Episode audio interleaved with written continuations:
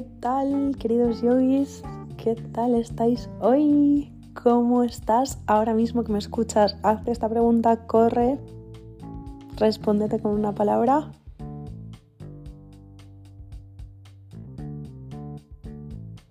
¿Quién eres? Haz esta pregunta, corre. Respóndete con una palabra.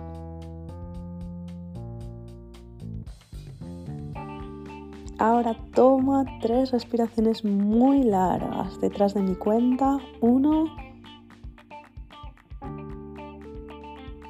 Dos.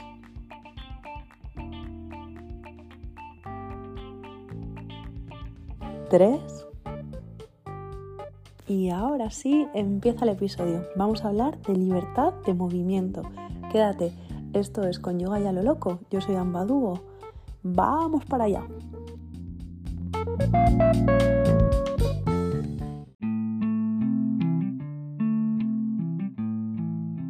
Abría el micrófono para hablarte del movimiento y es que siento que a veces encasillamos el movimiento demasiado.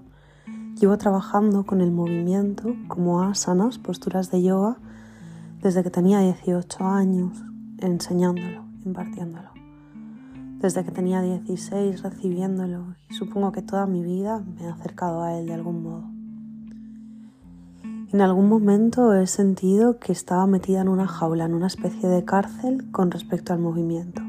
Solo las asanas, estáticas porque practicaba hatha yoga, servían. Servían mm, asanas que estaban en las escrituras clásicas. Servían asanas que me habían sido enseñadas. Servían asanas que yo dominaba. Servían asanas y si una era una variante de otra, lo tenía que decir. Y si una me la había inventado, porque ya empezaba a inventármelas, lo tenía que decir. Si algo era un calentamiento y no era un asana, o era un movimiento y no un asana, lo tenía que decir. Hubo un momento en el que me sentí completamente aprisionada aprisionada por el conocimiento que había obtenido, aprisionada por las palabras de los maestros que me habían enseñado. Y es que el conocimiento libera, pero a veces aprisiona. Con respecto al movimiento, he ido aprendiendo en los últimos años que uno puede ser libre en su movimiento, en su movimiento físico y corpóreo, al igual que en su movimiento mental. Nos gusta hablar de la libertad del pensamiento o del libre pensamiento. Es muy bonito, suena genial, parece que fuéramos personas cultivadas, personas que discriminan, que piensan, que sacan sus propias conclusiones y esto es genial. Sin embargo, sabemos que aplicarlo no siempre es tan fácil. Sucede lo mismo con el movimiento del cuerpo. Es bonito hablar de movimiento libre, hablar de estas tendencias de animal flow.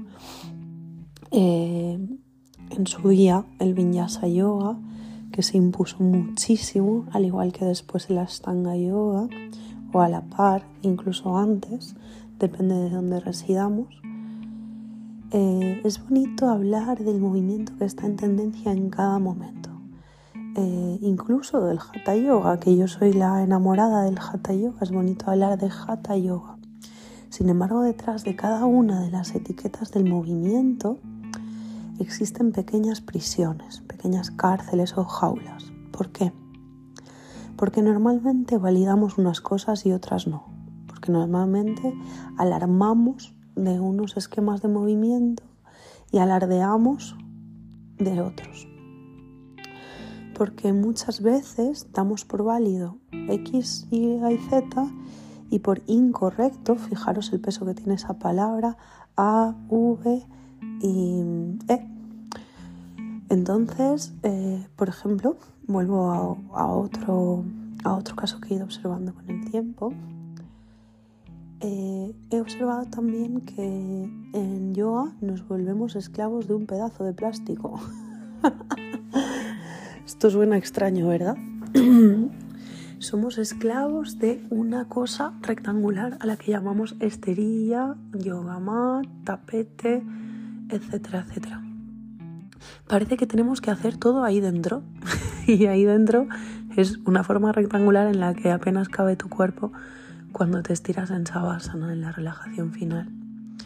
Volvemos a tener otra prisión, en este caso rectangular.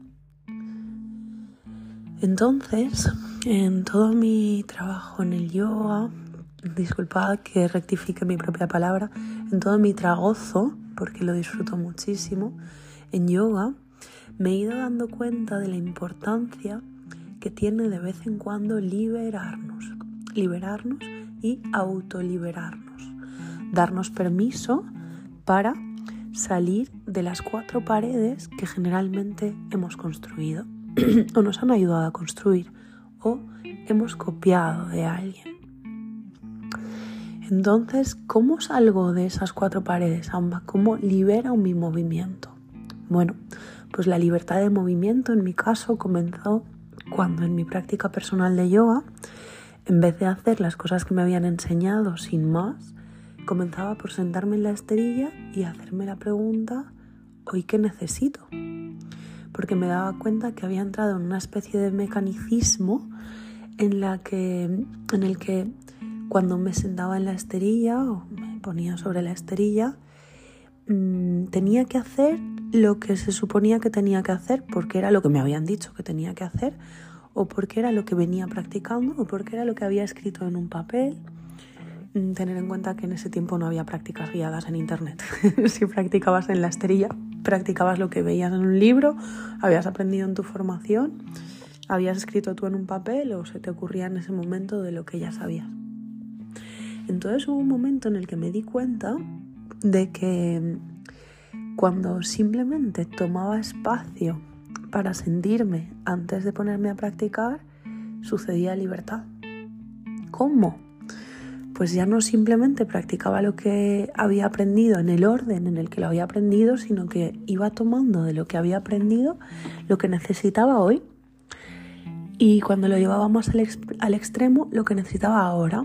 Por ejemplo, me sentaba en la esterilla y en ese momento decía, no, ahora no necesito posturas, ahora necesito respirar. Entonces, por ejemplo, una vez me inventé la respiración completa como una meditación, eso no me lo había enseñado nadie. Entonces hacía mi técnica de respiración completa, que es respirar primero en el vientre, moviendo el vientre, luego en la zona del pecho media, moviendo las costillas, ensanchándolas, expandiéndolas y contrayéndolas y luego en la zona clavicular, en la zona alta del pecho, elevándola y dejando que descienda. En la misma respiración, hinchas vientre, costillas, clavículas al inhalar y luego deshinchas zona de clavículas, costillas, vientre al exhalar. Bueno, pues esta respiración completa yo la había aprendido como un tipo de respiración. Creo que en la primera formación que recibí nos la enseñaban sentados. Eh, entonces necesitaba eso y lo practiqué. Y lo seguí practicando y me acabé dando cuenta de que quizás estuve media hora, 40 minutos solo practicando esto y era totalmente sanador. Se me recolocaban las vértebras, literalmente, me sonaba cric, cric, cric. Eh, y lo seguía sonando cric, cric, cric todo el rato, lo cual para mí era extrañísimo. Y más tarde le pregunté a mi maestro de, de India si eso era normal y, y se quedó a cuadros y no me supo ni responder me dijo que a él nunca le había pasado, sin más. y claro, desconozco si lo habría experimentado, pero supongo que nunca habría estado 30 o 40 minutos practicando la respiración completa como meditación. Entonces, eh, ¿a dónde voy a parar? Eh, ese descubrimiento, en mi caso, vino de darme permiso, darme permiso para hacer lo que necesitaba. Y como lo seguía necesitando, sostenerme haciéndolo no hacerlo 5 minutos o 20 minutos como había hecho antes y como técnica respiratoria, sino con atención plena hacerlo sentadita todo el tiempo que demandó mi cuerpo, sin mirar ningún tipo de reloj. Entonces, ¿a dónde quiero llegar a parar? Otras veces eh, mi cuerpo sí demandaba sana, pero demandaba fuerza porque me sentía más débil que en otros momentos. Entonces mm, cogía el papel y bol y decía, yo de fuerza, en postura sé esto, esto, esto, esto, esto. Venga, pues voy a practicar esto unos días. Y ciertamente, cuando llevaba 10 mm, días practicándolo, estaba más fuerte. y me apetecía practicar otras cosas porque ya me sentía más fuerte. Eh, como decía antes, ¿cuál sería la conclusión? Os podría contar muchos más detalles de cuál era mi práctica en ese momento. Mm, para que me podáis acompañar en imagen, yo vivía en Pirineos, trabajaba en un balneario y vivía allí y tenía una habitacióncita no muy grande para mí en el puesto de trabajo y practicaba en el espacio libre de la habitación, pues ahí enfrente de mi escritorio, de mi cama. Y mm, bueno, pues eh, ahí creo que es cuando empecé a hacer este tipo de prácticas. Y lo que me ha ido descubriendo todo el trabajo con el movimiento libre, que ha tenido más etapas, más épocas, más momentos y muchos más descubrimientos, es que eh, el movimiento libre muchas veces nace en el darnos licencia, darnos permiso. En nuestra vida, a menudo, yo lo he ido observando en mí, supongo que si me escuchas y lo experimentas te darás cuenta contigo mismo, contigo misma también. Muchas veces no nos damos permiso, no nos damos permiso para hacer lo que necesitamos, no nos damos permiso para hacer lo que nos pide el cuerpo, no nos damos permiso para autoobservarnos, hacer una escucha real de cómo estamos, de cómo nos sentimos y acompañarnos a sentirnos mejor o a llevarnos al estado de ánimo que sentimos que queremos en ese momento o que estamos requiriendo. Entonces, como comenzamos por no darnos permiso, por no darnos licencia para muchísimas cosas, no sucede mucha magia. En mi vida, eh, grandes momentos de descubrimiento increíble, mm, grandes hallazgos, eh, grandes puntos de inflexión han venido justo después de comenzar a darme permiso. Os voy a comentar, desnudándome, eh, un gran síndrome de la impostora que yo tuve. Y es que cuando dejé de trabajar con la escuela de India que yo trabajaba, una escuela reputadísima, un maestro muy conocido allí en Rishikesh, eh, doctor en yoga, del cual yo había copiado totalmente la manera de enseñar porque había colaborado con él desde el principio y entre otras cosas me lo requería, que enseñara como él. En el momento en el que dejé de trabajar con él y con su escuela fue muy fuerte porque eh, empecé a tener que darme permiso para hacer esto, aquello o lo otro de manera diferente. Y ya no tenía que consultarle a un maestro, a un doctor, si yo podía hacer eso, si estaba bien que yo hiciera eso, si eso en yoga estaba bien, cómo veía él esto o aquello. Y tenía que empezar a preguntármelo a mí. y esto era todo un mundo, porque tenía que consultar con mi fuero interno, tenía que consultar con mi conciencia, tenía que ser honesta con mis alumnos y decirles esto me lo estoy inventando, esto yo no lo hacía. Ahora estoy añadiendo posturas de fuerza, pero esto a mí no me lo han enseñado en India ni en España. Eh, lo estoy sacando de mis propias conclusiones. Entonces era un tiempo muy curioso por este darme permiso, por este preguntarme a mí y a mi foro interno, por este autodiscriminar yo y ser transparente con mis alumnos y decir, esto viene de mí, esto viene de mis conclusiones, esto viene de lo que otros alumnos me han enseñado a mí. Y ese tiempo de veras que fue un punto de inflexión total en mi vida. Y fue un tiempo de liberarme y autoliberarme de eh, creencias, aprendizajes, autoimposiciones en la enseñanza de yoga, imposiciones en la enseñanza de yoga, etc. Era curioso porque a la par que me autoliberaba para enseñar, me autoliberaba para moverme. Y me encontraba en mis prácticas personales, practicando en mi esterilla movimientos extrañísimos, eh, cosas que se me ocurrían en el momento, que a veces eran un compendio de danza, entreno, yoga, mm, la necesidad corpórea o emocional que tenía yo en ese momento. Y bueno, así nació una cosa a la que yo le llamo Hatha Yoga and Freedom, Hatha Yoga y Libertad, y que algún día probablemente diseñe una formación también, como he hecho ahora con el Hatha Yoga progresivo de esto. Eh, de momento sí que quería comentaros que es bonito y es muy interesante liberar nuestro movimiento físico.